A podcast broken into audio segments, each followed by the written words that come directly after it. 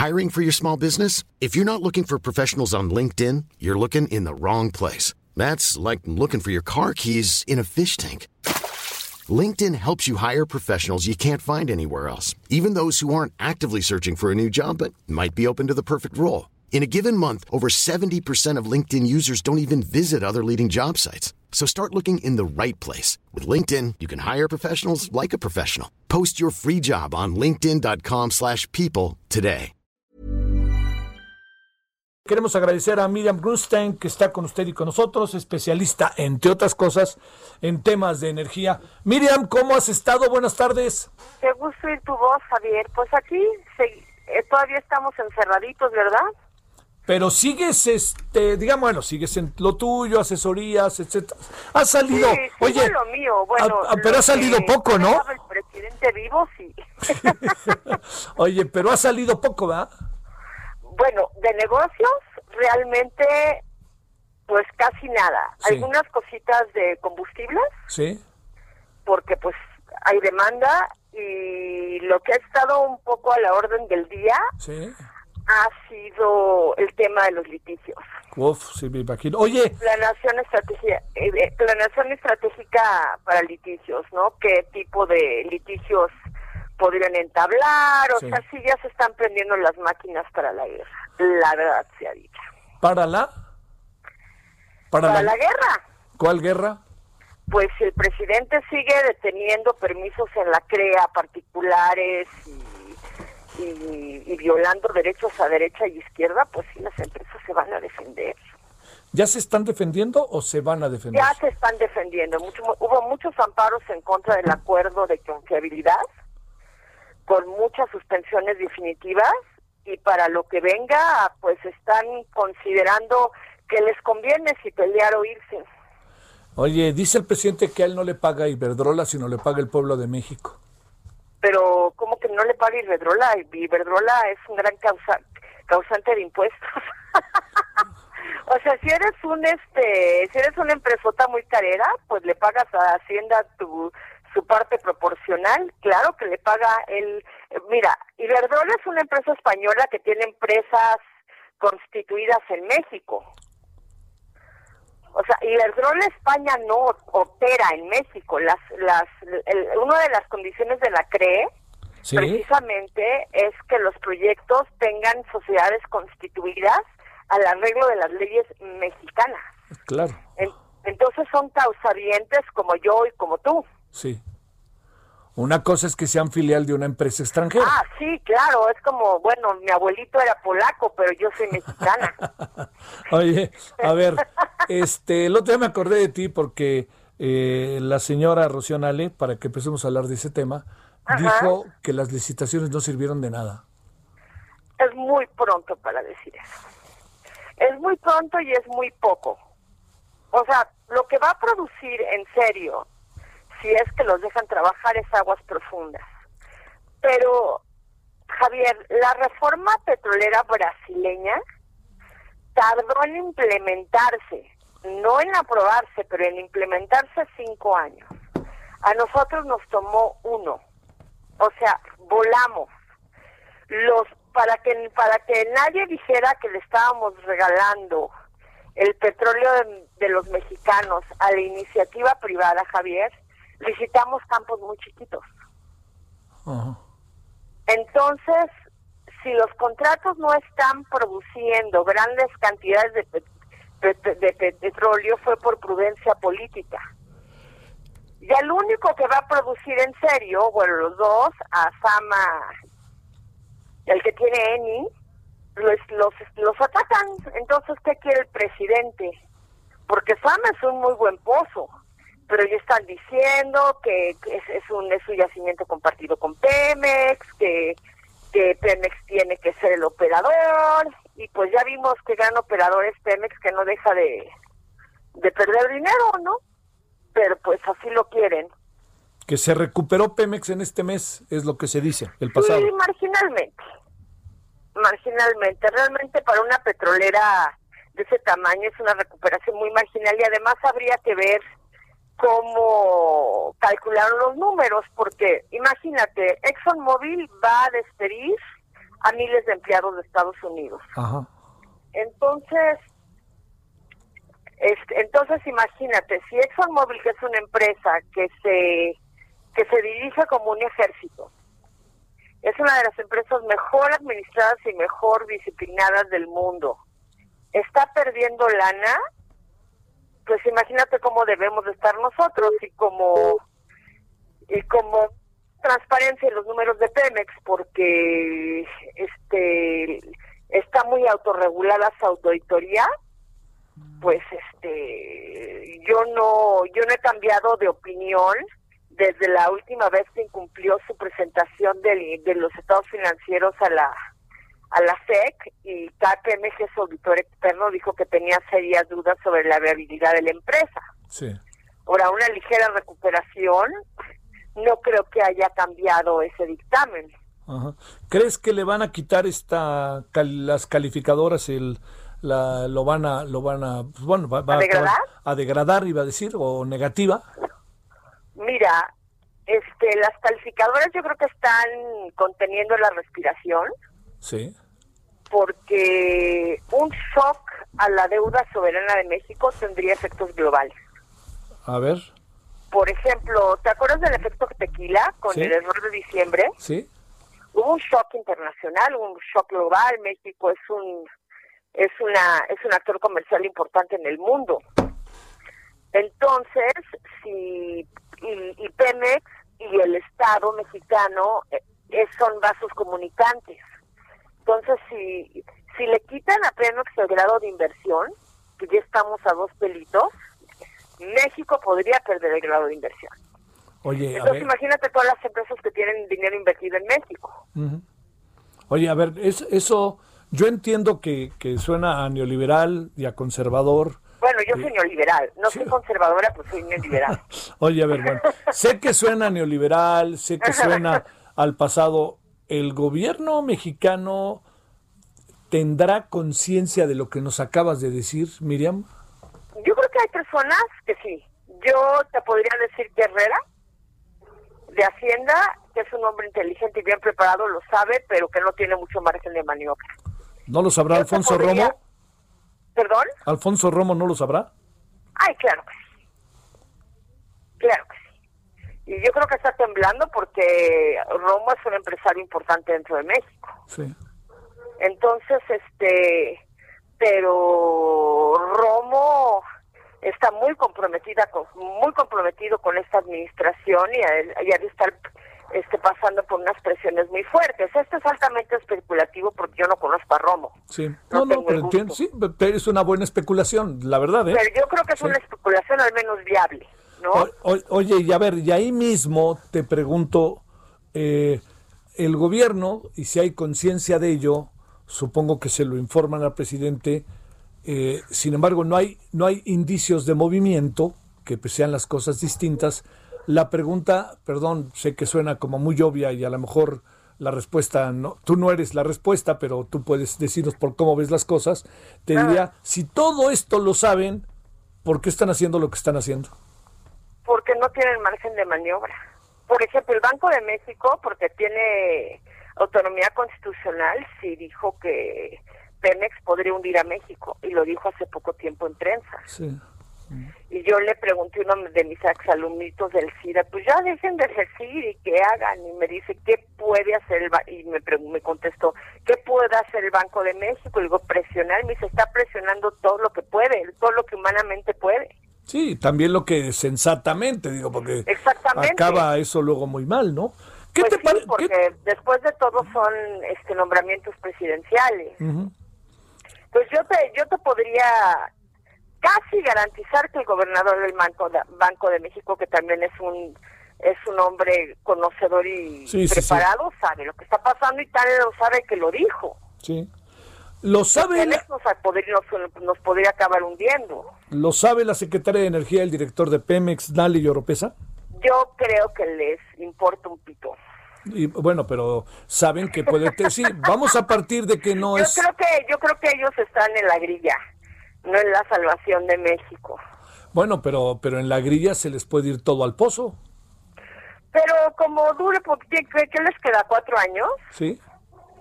Pues lo mismo hizo Peña. Digo, este, no por no, no, por neoliberal tendré simpatías algunas con el PRI porque el PRI este a mi juicio ha sido un partido muy poco neoliberal ha sido de un intervencionismo de estado muy muy muy empuñado no muy engarrotado sí.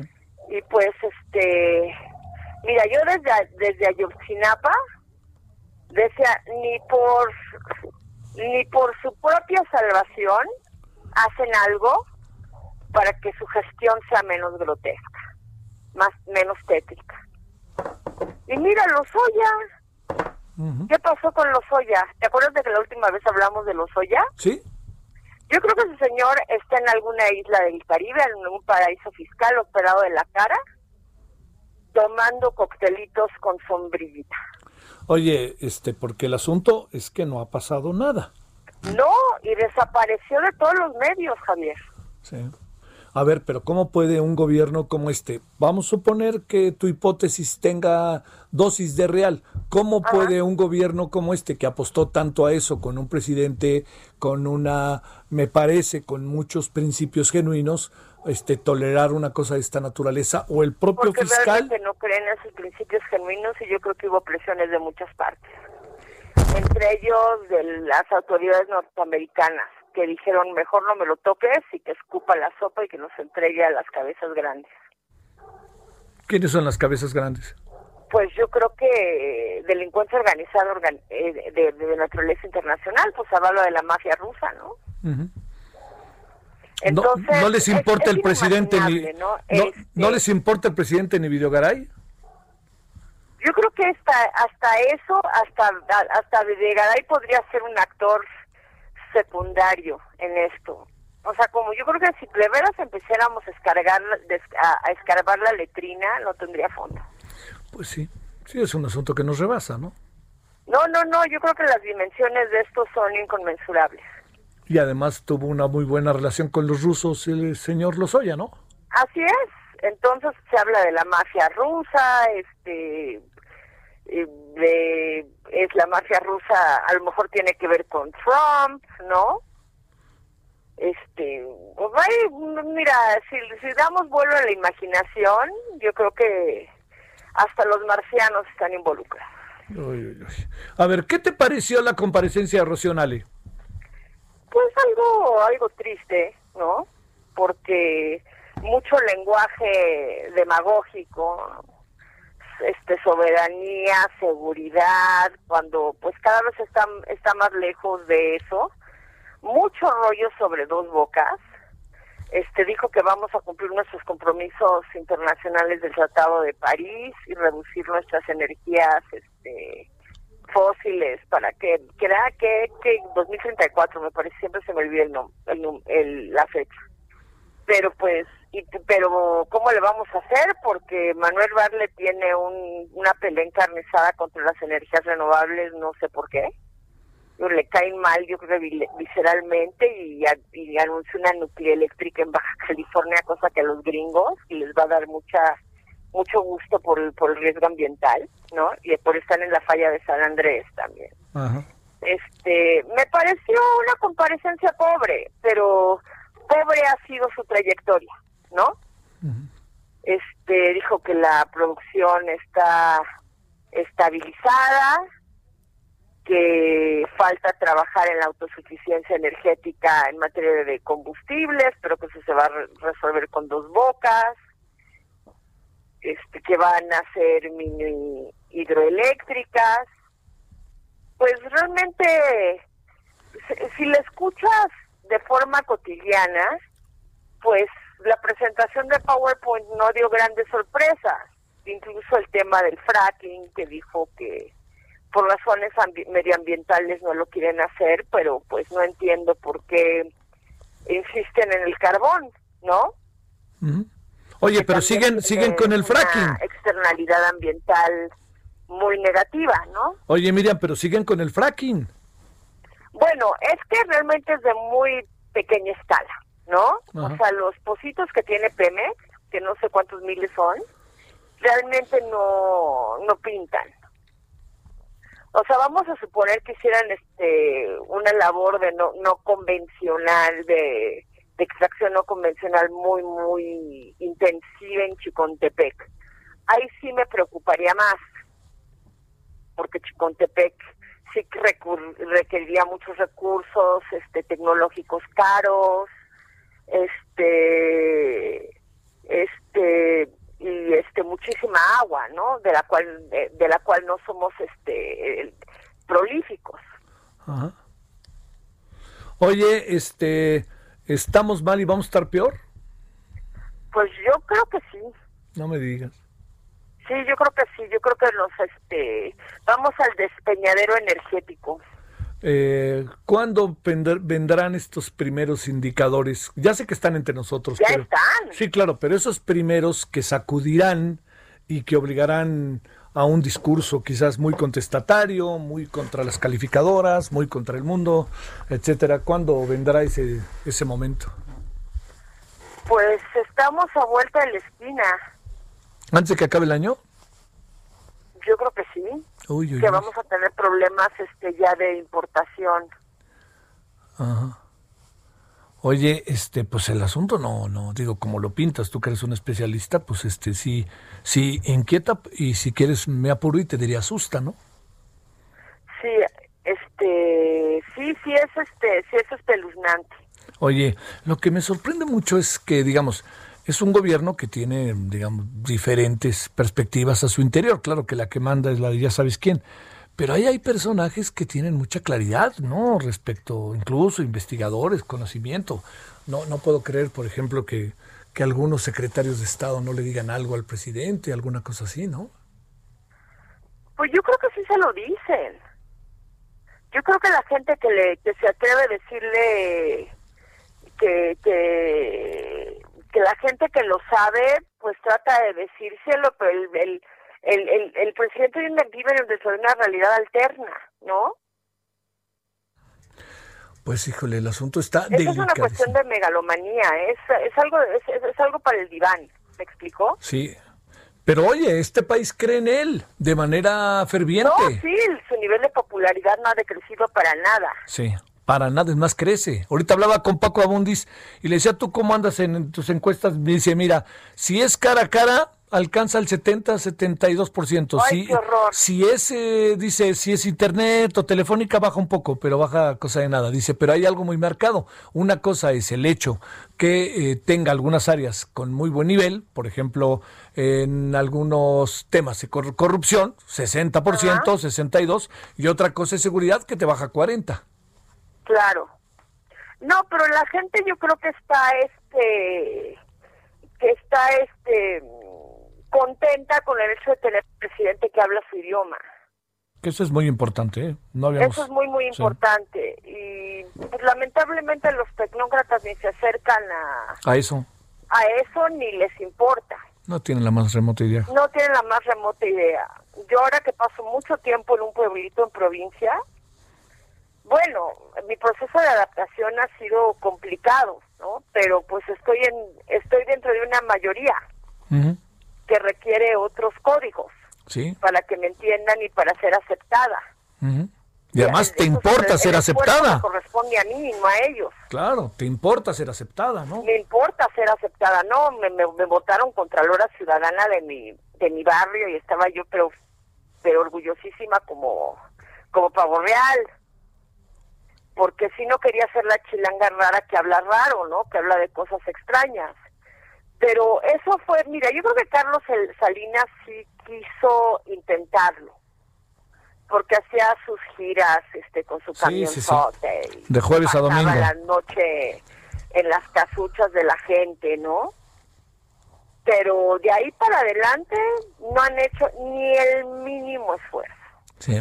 Ni Fox, ¿eh? Que tanto presumía ese código, ¿no? No, hay una desconexión, ha habido una desconexión cultural muy grave entre los equipos de tecnócratas y la gente. Y lo sigo viendo, ¿eh? La gente, pues de mi edad, de mi rodada, pues que son mis ex colegas del ITAM, bueno, me dan ganas de pegar de patadas y decir, bueno, ¿tú en qué país vives? Y gobernaron, ¿eh? Sí, por eso. Entonces, cuando les preguntan, ¿tú en qué país vives? Es una pregunta muy, muy, muy grave. Sí. Mira, Brustein, pues este, gracias. Ahí te estaremos buscando de nuevo pronto. Este, entre, eh, oye, entre temas catárticos y entre temas de nuestra cotidianidad que van a determinar muchas cosas muy en un periodo de seis meses o algo así. Porque el asunto Pemex pasa por la economía y ahí puede ser un freno. Pemex es la economía. Sí, es que pasa por la economía y puede ser un freno grande para muchos de los proyectos, incluso la imagen del presidente, ¿no? Pero pues te digo que él como vive en su realidad interna, pues como que tiene todos los mecanismos de defensa y es muy es muy este es muy fuerte lo que voy a decir, pero es un rasgo de sociopatía. Así de Así de fuerte, ¿eh? Sí. O sea, cuando pierdes la empatía y el tu contexto real, es sociopatía pura. Uf, suena fuertísimo. Sí, suena horrible porque no, no te importan los demás, porque tú estás en tu burbuja. Oye, oye. Mira, mira Bruce, te este, mando... Es lo mismo que han dicho de Trump. Entonces, entre entre el güero y el morenito nos veamos. Oye, ¿va a ganar este Biden? Yo creo que sí, yo espero que sí. Te mando un saludo, Miriam Grustein. Igualmente, un abrazo, Javier. Hasta luego, muchas gracias.